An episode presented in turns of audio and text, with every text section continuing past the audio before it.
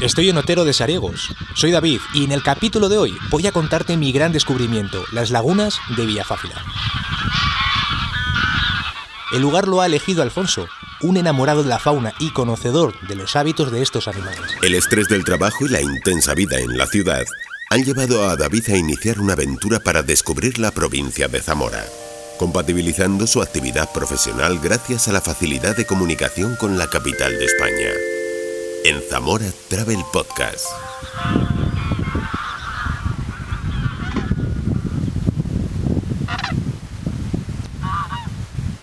Estoy en Otero de Sariegos. Aquí está el observatorio de la laguna Salina Grande, uno de los puntos desde los que se pueden observar a las aves, que en esta época del año permanecen en las lagunas de Villafáfila. El lugar lo ha elegido Alfonso, un enamorado de la fauna y conocedor de los hábitos de estos animales. El mismo, Alfonso, es miembro de la Asociación Natur Zamora y me cuenta algunos detalles sobre lo que estamos viendo. El Ánsar Común utiliza la salina grande y bueno, todo el complejo lagunar básicamente como zona de descanso. Él se alimenta siempre en los campos de alrededor eh, y, en los bordes de la laguna. Principalmente se alimenta de dos formas, o pastando el cereal en las tierras de labor o alimentándose de la planta de la castañuela, que es una planta acuática típica de, las zonas salinas. Eh, se piensa que según la población de la que provengan los ansares comunes, allí Noruega sobre todo y Suecia, que son los que recibimos nosotros, pues unos están especializados en, comer castañuela y los otros en, en pastar cereal. Pero bueno, mm, yo a lo largo de los años no, no he podido ver grandes diferencias entre, entre unos y otros y veo que explotan indiferentemente un lugar y otro. Entonces lo que sucede, lo que acaba de suceder ahora mismo, eh, desde donde estamos, es que los gansos que quedan han vuelto a... han pasado aquí la noche y han vuelto a los campos de, de alimentación donde estarán pastando seguramente hasta media mañana aproximadamente, siempre que no sean molestados por vehículos, por sea día de caza o o por agricultores haciendo sus labores, etcétera, etcétera. Y tenemos la suerte también de que hasta ahora podemos ver una entrada eh, enorme del resto de anátidas. O sea, los gansos salen como mm, son patos diurnos, digamos, y el resto de patos, los pequeños, los patos de toda la vida, lana de azulón, el pato cuchara, el lana de friso, el lana de silbón, han pasado la noche en esos campos alimentándose y ahora entran por miles a la salina grande. Entonces, es un momento álgido de, movimiento de fauna. También la Salina Grande en estas fechas en febrero concentra ya un buen dormidero de gaviotas reidoras y de gaviotas sombrías, que es un espectáculo ver amanecer.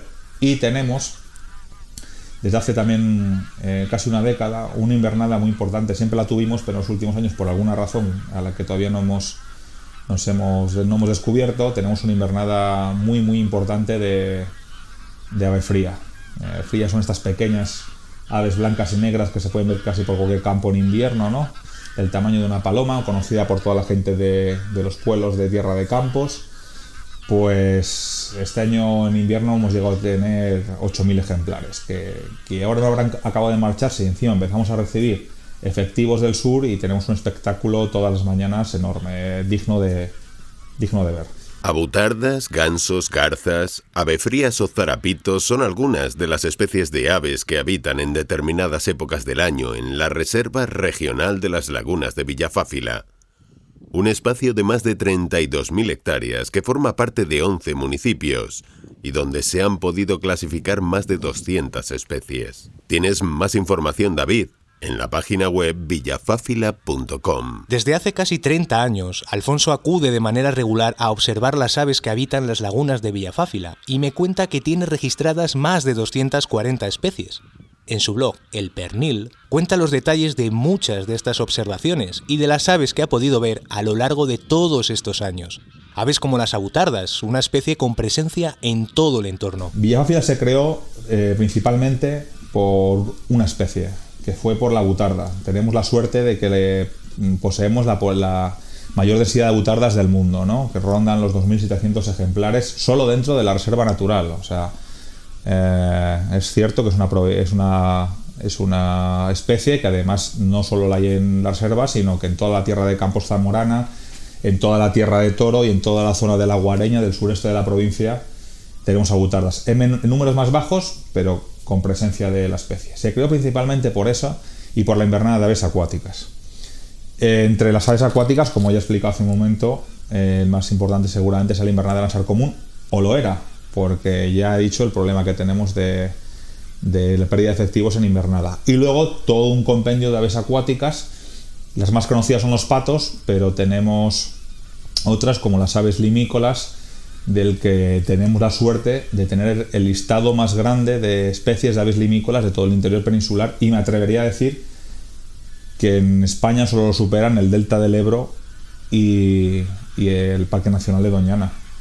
Así que, eh, si bien la butarda y el ansar común, junto a otras, son sus eh, aves emblema, digamos, el motivo de creación de la Reserva Natural desde el año 2006, anteriormente desde el año 86 cuando se hizo Reserva Regional de Caza, antes Reserva Nacional de Caza, eh, desde, para evitar su desecación, mm, como sucedió en casi todos los humedales de, Castilla del año, en los años 70, pues la importancia de la fila es eh, suprema para un montón de especies menos conocidas. ¿no? Según me contó Alfonso, el ánsar común está cambiando sus hábitos debido a que progresivamente aumenta su presencia en Holanda durante el invierno.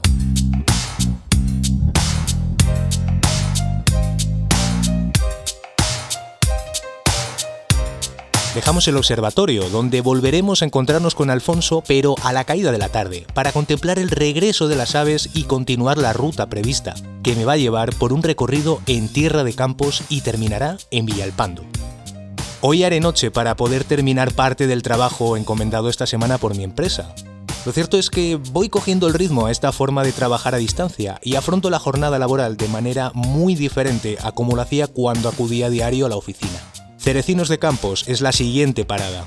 Cerecinos de Campos es la localidad natal del escultor Baltasar Lobo. Allí nacía el 22 de febrero de 1910. Este artista de reconocido prestigio internacional destaca por la sencillez y el talento que irradia su obra, tal y como apunta la página web de la Fundación Baltasar Lobo, donde señalan que desde muy joven mostró unas dotes asombrosas para la escultura. En 1939 se traslada a París, donde conoce a Picasso y muchas de las más importantes figuras del momento. Son numerosos los premios y las exposiciones de este artista que tiene sus raíces en esta localidad zamorana.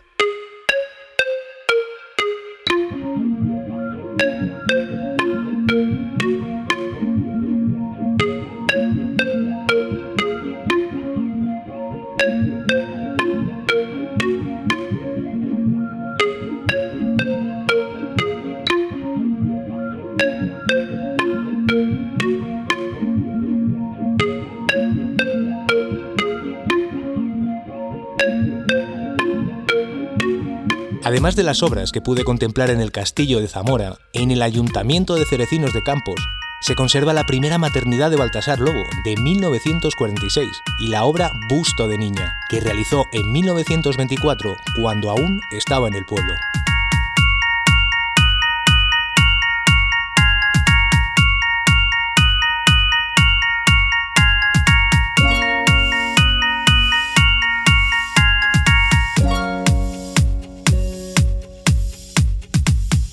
Con la satisfacción de haber conocido un poco mejor el origen de Baltasar Lobo, me alejo de Cerecinos de Campos, donde me han contado que la fiesta de San Esteban es una de las más importantes de la localidad. San Esteban en diciembre es una fiesta que ha ido, que ha pasado a los quintos. Antes había una cofradía, o sea, era una cofradía que entonces éramos muchos, todo el pueblo. Cuando nacía un varón, se le apuntaba del Santo San Esteban, nada más nacer.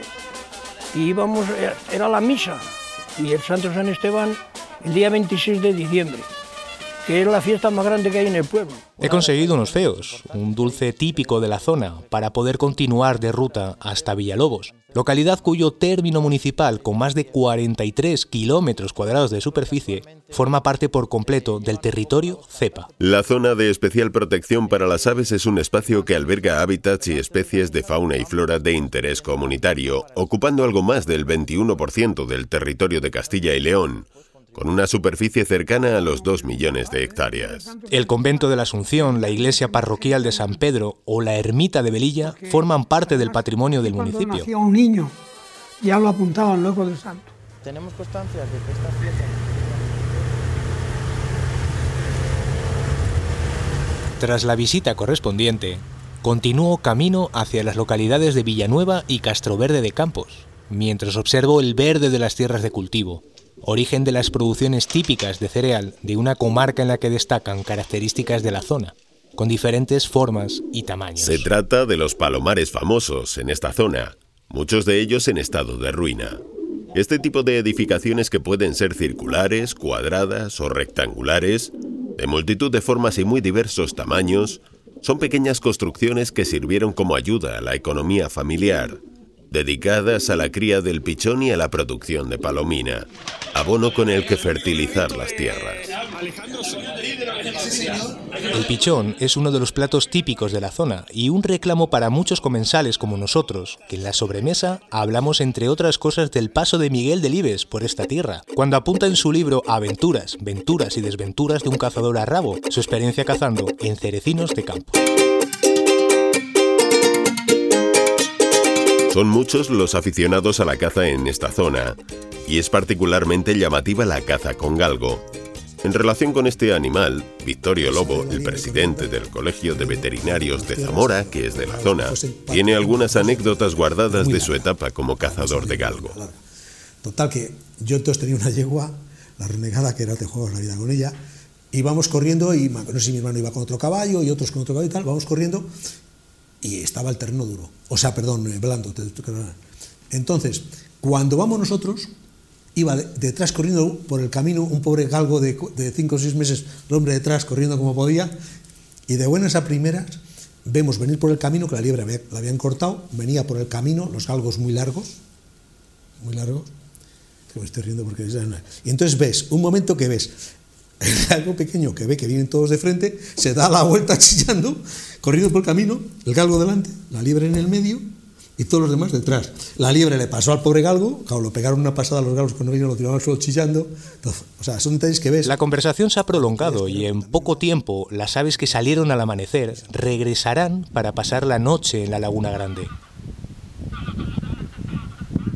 Hemos quedado con Alfonso para ser testigos del retorno desde el Observatorio de Otero de Sariegos, uno de esos municipios que hoy está deshabitado y desde el que la puesta de sol es espectacular, según me cuenta Alfonso. Pero la puesta de sol en Villafila es espectacular, sencillamente. Eh, estamos en la tierra de campos, no tenemos nada que nos impida ver cómo el sol se pone por el horizonte. Y si las puestas de sol en el mar atraen a tanta gente, pues esto es como un mar de cereal, es un mar de... Estamos en plena estepa, no hay nada que nos impida ver cómo se pone el sol los tonos naranjas, rosas, rojos, azulados del, sol, del, cielo en, esta época del año eh, es motivo suficiente para estar aquí.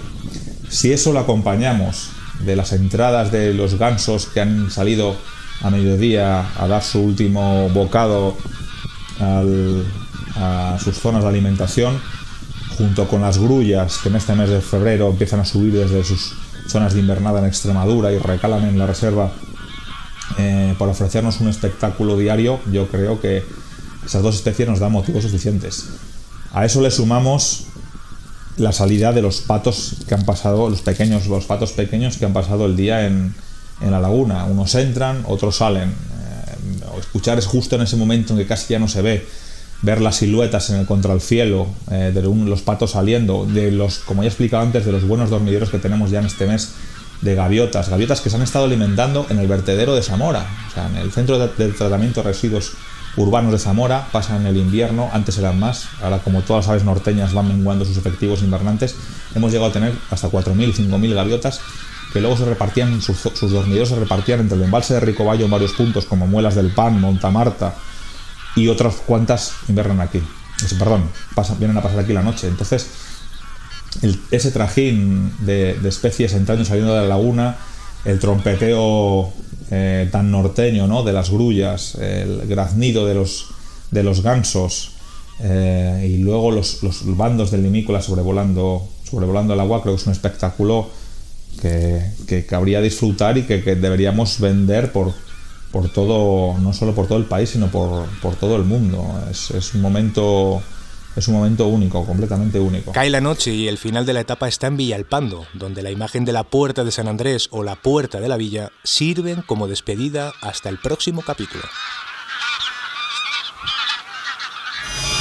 Soy David, tengo 37 años. Soy de Madrid y trabajo para una multinacional. He decidido desconectar, reencontrarme, me voy a Zamora. Quiero conocer sitios auténticos, espacios naturales, las tradiciones, gente auténtica. Cambio de vida. Cogeré mi bici, la mochila y voy a compartir contigo este diario. Zamora Travel Podcast, una iniciativa del Patronato de Turismo de la Diputación Provincial de Zamora.